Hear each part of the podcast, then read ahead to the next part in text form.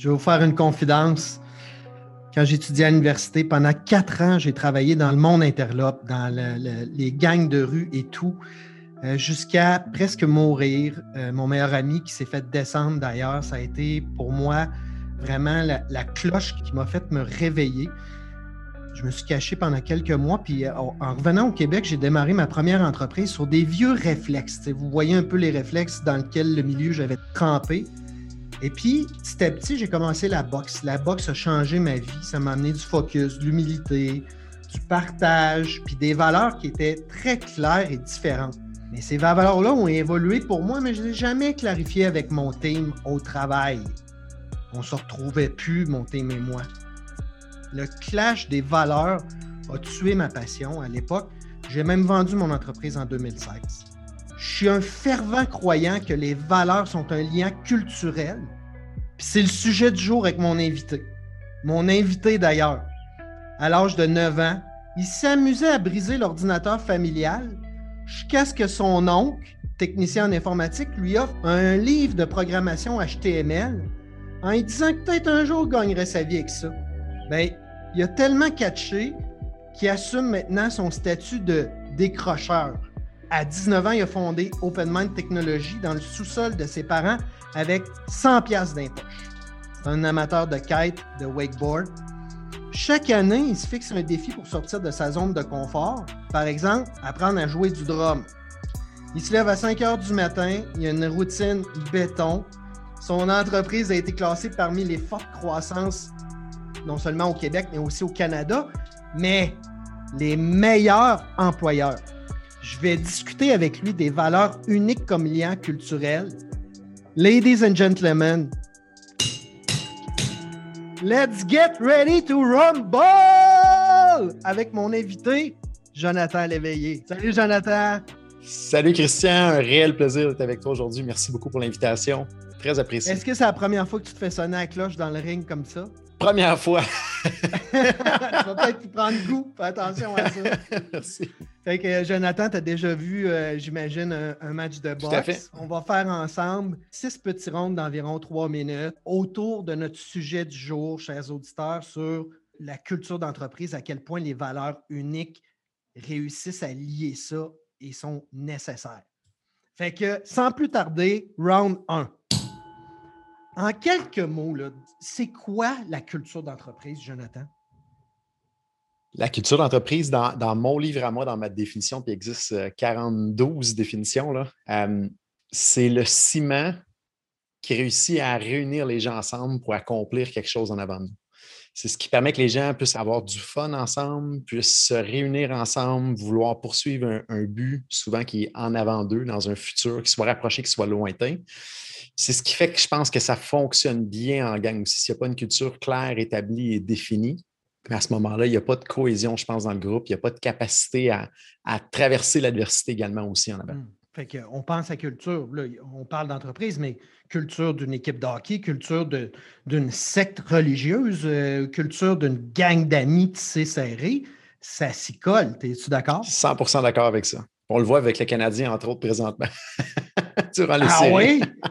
Ils ont la culture de la victoire. Sans ça, la culture euh, se perd, n'est-ce pas? Oh, oui, mais là, je pense qu'il y a un hype, il y a un momentum. On va se croiser les doigts que ce hype, ce momentum-là continue. Mais euh, je pense qu'il y a eu peut-être un petit problème de culture durant l'année. Présentement, je vois qu'il y, a un beau ah. pic positif en espérant que ça devienne euh, quelque chose d'ancré, un certain ciment et non juste un momentum temporaire. Puis à, quel point tu les valeurs, mettons, là, à quel point ça occupe une portion petite ou grande dans la notion de culture? Pour moi, c'est énorme. C'est la base, c'est la fondation, je pense, de tout ce qui est culture, que ce soit pour une organisation de travail ou pour une équipe de hockey. Là puis on donne souvent cet, exemple-là quand les joueurs rentrent dans l'organisation. Je passe un petit peu de temps avec eux pour leur montrer un paquet de trucs, mais entre autres les valeurs de l'organisation. Puis je leur dis pourquoi qu'on commence d'abord et avant tout à, vous parler de nos valeurs, puis de les exprimer, puis d'expliquer c'est quoi pour nous, puis comment vivre ça. L'exemple que je leur donne, c'est il y en a plusieurs qui ont des enfants, puis si vous inculquez des bonnes valeurs à vos enfants, généralement, ça va donner des bons humains à travers le temps. Puis ils vont être capables de prendre des décisions plus facilement, puis ils vont être capables de prendre des bonnes décisions, puis ça risque de donner quelque chose. Par eux-mêmes. Exactement, par eux-mêmes en plus, c'est ça qui est plaisant. Puis je pense que si on est capable d'aller chercher les, bonnes personnes qui partagent les valeurs qu'on va avoir dans l'organisation et qu'on met une, Puis là, ça va être bizarre comme terme, on prend souvent ça comme terme chez OpenMind, puis on trouve ça drôle, mais si on rassemble la bonne collection d'humains avec les mêmes valeurs, c'est ce qui crée une culture cohérente au bout de la ligne. Puis après ça, ben, mmh. c'est juste d'ajouter des objectifs à travers tout ça pour faire avancer les gens. Mais je pense que d'abord et avant tout, c'est les valeurs, c'est la base c'est ce qui va être vraiment la fondation de la culture.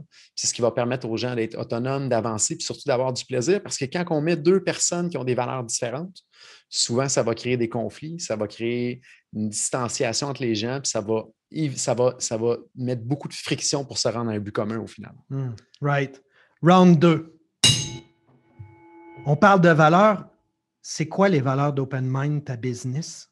On a cinq valeurs chez OpenMind. Je vais me promener entre l'anglais et le français. Une des premières valeurs qu'on a, c'est Don't be a dinosaur. Donc, en français, c'est ose évoluer. Mm. Euh, deuxième valeur qu'on a, c'est Be the change you seek. Donc, en français, on se l'a dit souvent, celle-là, c'est fait partie de la solution.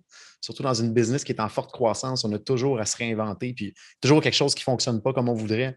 Puis le temps qu'on le modifie, ben, on est déjà rendu à vouloir réinventer le processus. Troisième valeur qu'on a, c'est tricoter serré, donc en anglais, take one for the team. Hmm. Euh, quatrième valeur, c'est pas d'excuses, donc en bon français, get shit done. Ça, on se l'a dit souvent. Et euh, notre dernière valeur qu'on y tient beaucoup en anglais, work hard, play hard. On n'a ah. pas encore réussi à trouver une twist française incroyable. Pour l'instant, on a mis Amuse-toi. Donc, s'il y en a qui nous écoutent, qui ont des bonnes, euh, des bonnes suggestions de twist en français, on est tout à fait ouvert. Puis pourquoi, écoute, tout de suite, là, je, capote de voir à quel point vous avez des valeurs qui sont uniques. Alors, on n'est pas dans respect, travail, travail d'équipe, euh, politesse, euh, performance. Euh, j'ai l'impression que avoir des valeurs uniques, ça tisse encore plus serré, puis ça, ça sert une business de manière plus, disons, scalpel sharp. Es-tu d'accord avec moi? Exactement. Puis, non seulement je suis 100% d'accord avec toi, mais une, chose qu'on a fait grâce à une coach, euh, pour ne pas la nommer, Cléo Maheu, qui nous a apporté ce concept-là de transférer d'un mot à une phrase nos valeurs, c'est que ça permet vraiment de l'avoir dans le quotidien, puis de vivre nos valeurs dans le quotidien, puis ça ne reste pas juste sur un mur. Donc, le fait de le transposer en verbe d'action et en, langage qui se dit dans notre day-to-day, ben, je pense qu'il n'y a pas une journée où ce qu'on ne voit pas un texte passer ou quelqu'un qui dit quelqu'un à, quelqu'un d'autre, écoute, comment tu peux faire partie de la solution ou euh, get shit done, comment, il n'y a pas d'excuse, puis on est qu'à y aller, on y va en équipe. Il y a toujours de ces, de ces morceaux-là qui euh, transparaissent dans notre quotidien, puis ça nous a permis de prendre ce qui était sur un mur en mots, puis de, hmm. vraiment se l'approprier, puis de le vivre au quotidien. En plus, tu veux mon avis, non seulement vous en avez fait une phrase, mais on sent l'émotion ce qui, ça, pour moi, est crucial dans l'espèce de transition entre les valeurs sur le mur de l'entreprise ou dans un livre de protocole, puis les vrais trucs qui se vivent tous les jours, comme tu dis, ça fait une grosse différence. Exactement, exactement. Tu sais, j'aime dire que les valeurs comme justement la politesse, le respect et ainsi de suite, c'est un, kit à outils de, petits culs qui doivent être enseignés par tes parents, mais qui c'est pas ce qui, ce qui rend unique une entreprise, me semble. Exactement. Round 3, mon cher. En pratique, moi, tu sais, tantôt, tu as parlé du ciment, du lien, tout ça. Moi, j'aime dire que la culture d'entreprise, il y a trois éléments là-dedans.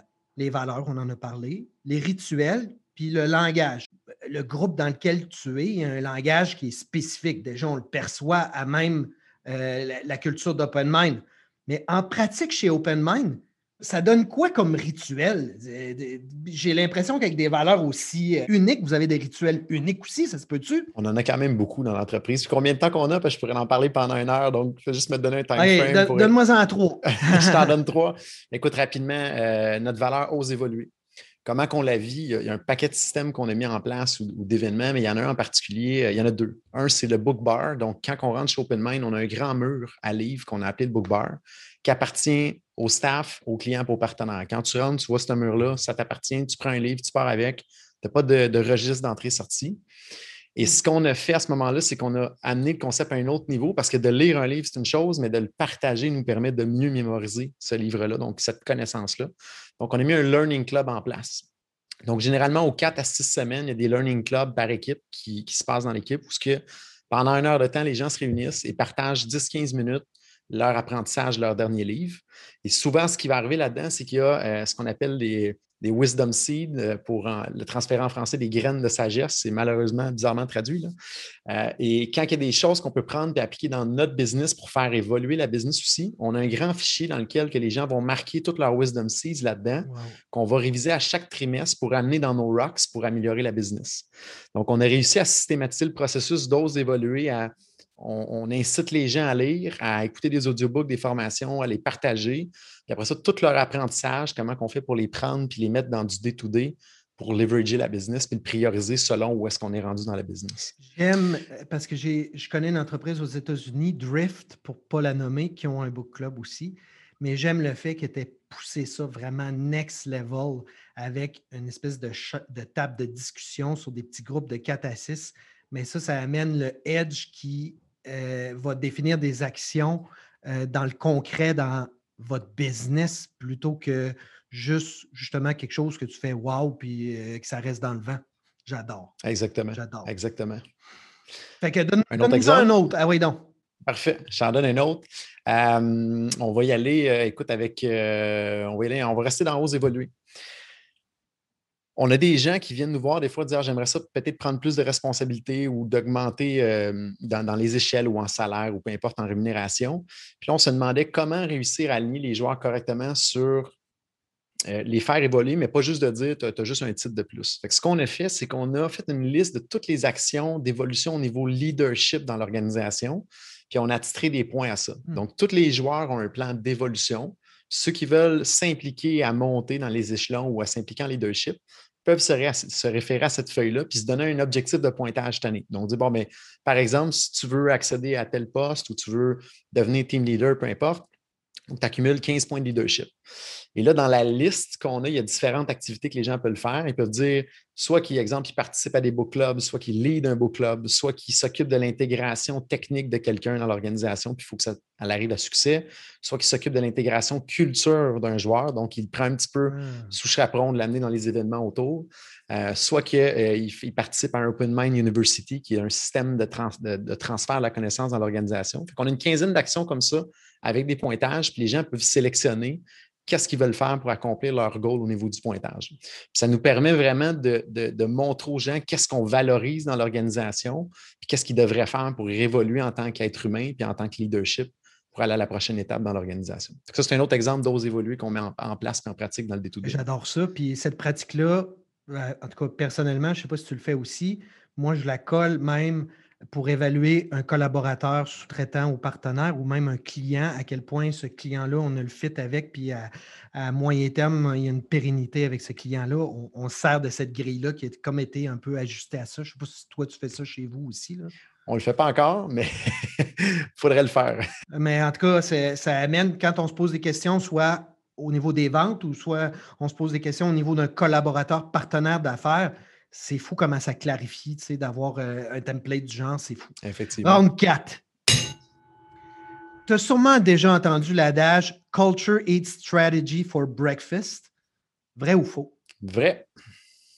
Puis, est-ce qu'à ton avis, justement, la, la culture d'entreprise peut être quelque chose qui va briser, va tuer ta business si justement il n'y en a pas ou elle est trop faible? Je dirais ce qui risque de tuer une business, c'est s'il y a une différence entre la culture projetée et la culture réelle.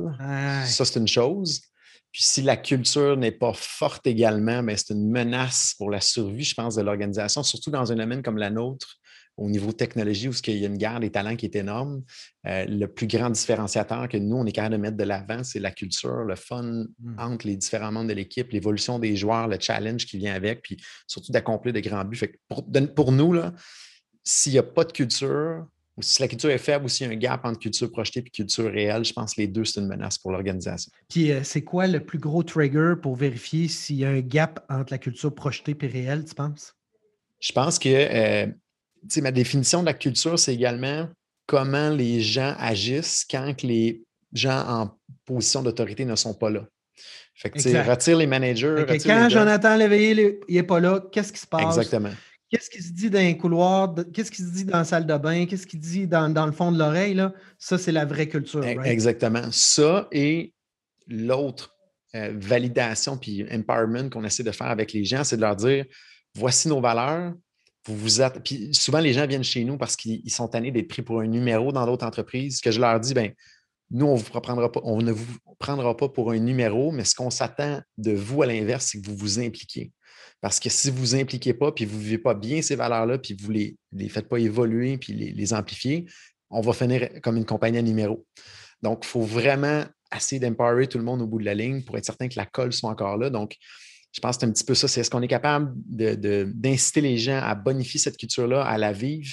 Si jamais il y a un gap à travers tout ça, bien, ça finit par se ressentir chez les clients, dans le staff, dans le turnover. Il y a un paquet de trucs qui va, qui, va arriver au bout de la ligne. J'aime le fait, surtout avec justement la génération milléniale en ce moment, là, qui de plus en plus accède au marché du travail, où il y a justement un partage qui devient équitable, où la culture n'est pas nécessairement imposée, mais il y a une base qui est vécue par le team et que chacun doit servir à nourrir cette culture-là.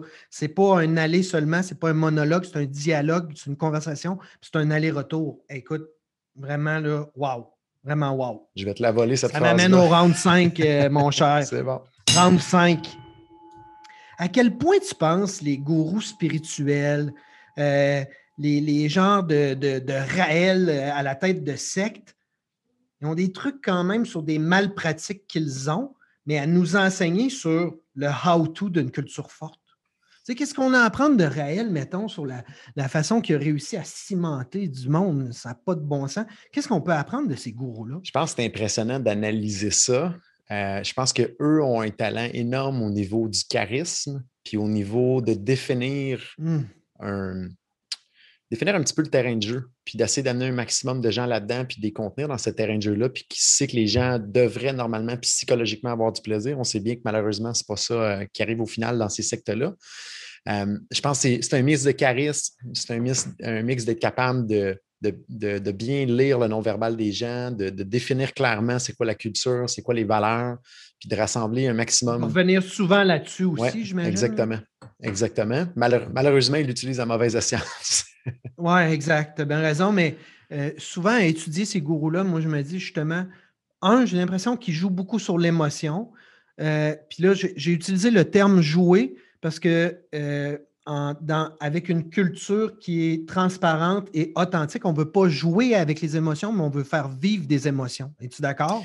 Oui. Parce que quand ça devient juste protocolaire, ben là, justement, toute la dimension de, de, fun, toute la dimension de, euh, avoir l'impression qu'on communique, qu'on compute euh, en bon français avec des gens, euh, ben, elle n'est plus là, right? Ben, je dirais vivre l'émotion, mais de la partager puis de l'amplifier ensemble. Hmm. Je pense que c'est ça. je pense que ça a été notre, gros challenge pour toutes les entreprises, puis les entrepreneurs et le staff durant la pandémie de, de, partager cette émotion-là et de la vivre ensemble et de l'amplifier à travers un écran. Je pense que c'est beaucoup plus facile en présentiel qu'en virtuel. Mais ça amène, en tout cas, moi, je pense, de partager cette émotion-là euh, sur des victoires, c'est cool. Partager cette émotion-là sur des moments durs, sur des challenges, ça amène une culture où euh, d'entraide entre les gens, puis pas nécessairement tout le temps vers le patron ou le vice-patron. Euh, entraide entre les gens, puis ils ne se laissent pas tomber. Et c'est là que le ciment pogne encore plus. Vraiment, là, euh, ce que je pense, en tout cas, ce que j'ai l'impression de sentir euh, dans ton entreprise, euh, Jonathan. Je, partage ta vision là-dessus, tout à fait. Round 6. Je suis un maniaque de gratitude, puis je crois beaucoup que la gratitude, c'est un entraînement quotidien. Si, Jonathan, tu avais à souligner une personne dans ta vie là, cette semaine, qui a eu un impact, puis peut-être que tu n'as pas donné le crédit ou le merci assez, ça serait qui? Je dirais, euh, puis tu l'as mentionné son nom tantôt, euh, Vicky. Définitivement Vicky qui m'aide euh, énormément à planifier, organiser, penser à ma place pour des choses. J'ai un horaire qui, je pense, qui est, assez complexe et chargé. Puis je dirais, c'est, mon deuxième mois. Elle est très, très, très, très présente et d'une grande aide. Vicky, si tu écoutes, un grand merci de toute ton aide. C'est extrêmement apprécié. Puis ça fait, ça fait toute une différence. Ben, en tout cas, Vicky, je te salue. Jonathan, on a beaucoup en commun. Euh, euh, Jonathan et moi, on, avait déjà échangé par écrit. Euh, on connaît des personnes interposées. On ne s'était jamais jasé en, en disons, semi-personne.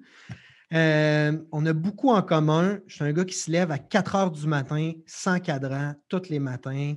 je suis un gars qui m'impose un défi annuel aussi, des fois deux.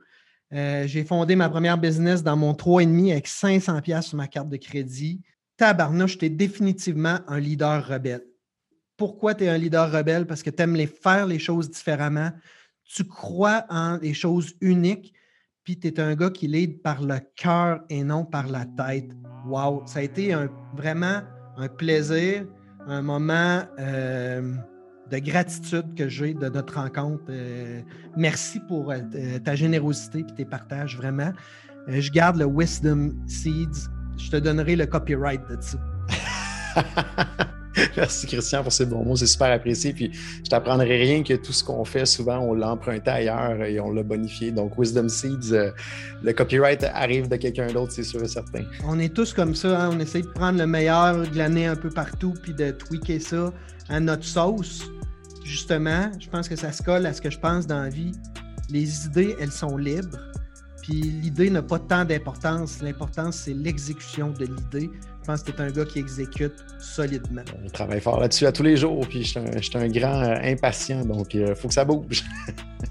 hey, euh, Jonathan, merci. Puis ben, à notre prochain combat. Merci à toi. Bonne journée. En terminant, cher leader rebelle, définitivement ding, ding, ding, the winner by Technical KO, Jonathan Léveillé, qui nous a fait comprendre aujourd'hui la force de la culture à travers une organisation qui est même à mon égard beaucoup plus solide que la stratégie. Merci Jonathan pour ces beaux moments et sauvez-vous pas comme ça, ma gang de leaders rebelles. Avant de quitter, prenez une minute pour aller vous abonner à mon podcast et ne pas manquer le prochain épisode de Leader Rebelle.